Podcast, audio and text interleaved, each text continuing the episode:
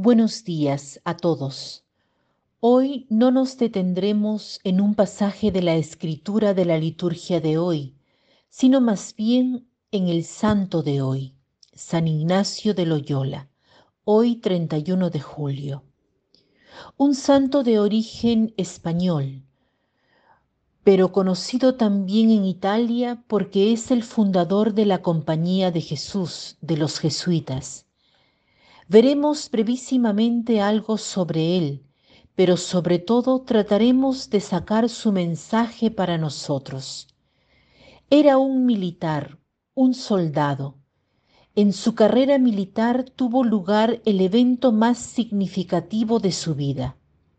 Cayó herido en una batalla en Pamplona, en España.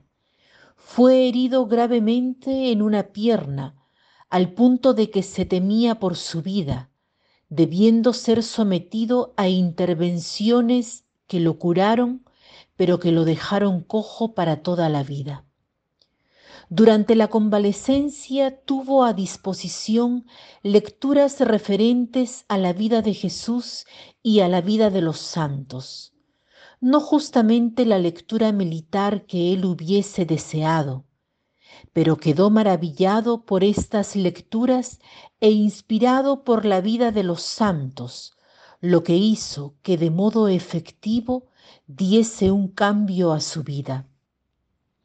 Fue en peregrinaje a la Virgen de, Montserrat, a quien entregará toda su indumentaria militar. Tomó el nombre de Ignacio y cambió radicalmente su vida a una vida más austera, más ascética. El don que Ignacio da a la iglesia es el arte del discernimiento, que él vive ante todo en su vida y lo enseña a los jesuitas en la compañía de Jesús, y es hasta el día de hoy uno de los pilares de la espiritualidad de la iglesia. Tal vez son más conocidos los ejercicios espirituales.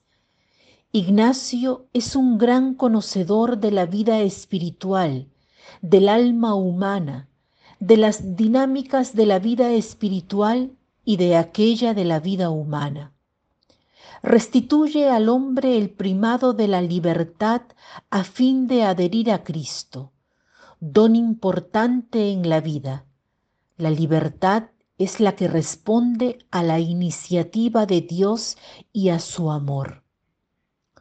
Tomemos un pasaje muy sencillo de los ejercicios espirituales donde Ignacio dice que no es la abundancia del saber la que sacia y satisface al alma, sino el sentir y gustar las cosas divinas interiormente.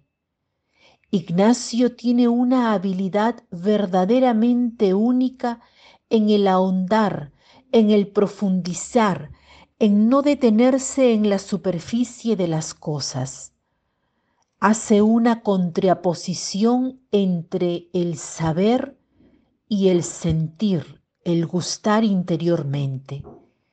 Claramente no es una crítica al conocimiento, al estudio, a aprender las cosas, sino que es más bien una invitación al saber, que es el sapere latino, o sea, el saporare, el sentir, el gustar profundamente lo que eventualmente aprendemos.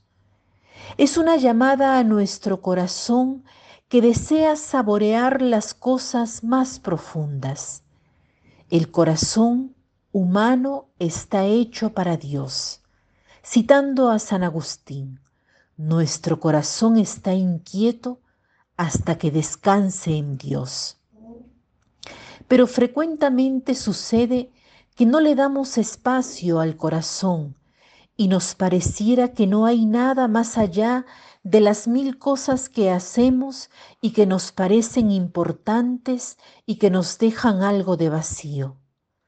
La invitación que pienso nos viene de este santo Es el hacer espacio a este sentir y gustar interiormente las cosas. Hacer espacio, dar tiempo.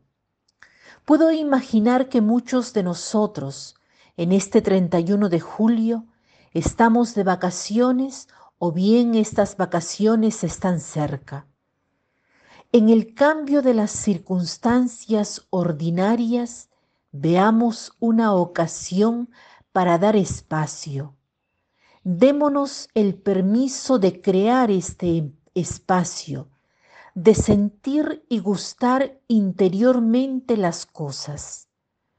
¿Por qué esto es tan importante? Porque si damos espacio, si saboreamos, esto nos da sabiduría, la que nos permite entender lo que es verdadero, lo que está a la base de nuestra vida. El lenguaje que estamos usando, el del sabor, nos envía a la comida. Si alguno de nosotros ha saboreado una comida, Luego, cuando le dan de comer algo parecido, se da cuenta inmediatamente si es una imitación. ¿Por qué sabemos distinguir? Porque hemos saboreado el original. Esto sucede en la dinámica de nuestra vida, de las cosas materiales. Pensemos cuánto más en nuestra vida espiritual. Cuando hemos gustado interiormente el sabor, la presencia de Dios, sabemos captarlo en la vida de todos los días. Habremos desarrollado un sentido refinado. Es entonces cuando nuestra vida cambia, ya que sabemos reconocer la presencia de Dios. Entonces la invitación de hoy es detenernos gustar interiormente para luego abrir los ojos a la presencia de Dios durante la jornada y durante nuestra vida. Que tengan un lindo día.